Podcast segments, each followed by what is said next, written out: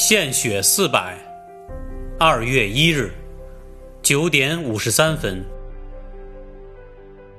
休息一个小时，脱掉防护服，吃饭，再穿防护服，再进入前线隔离病房，这就是我们的日常生活，日常工作。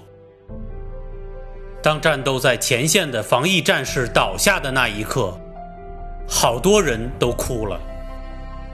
但是听不到哭声，看不到眼泪。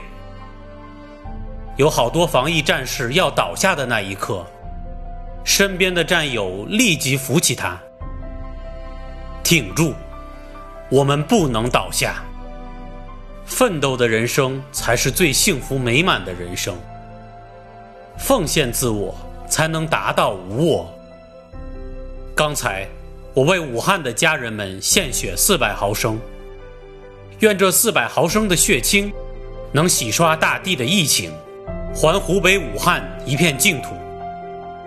这里的好多物资还紧缺，大家都献出一份爱心吧。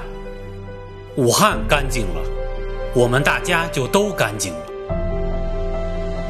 净土无处不在，愿和白衣天使众志成城，为武汉献身。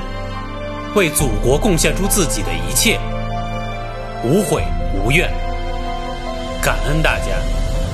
莫学的战书。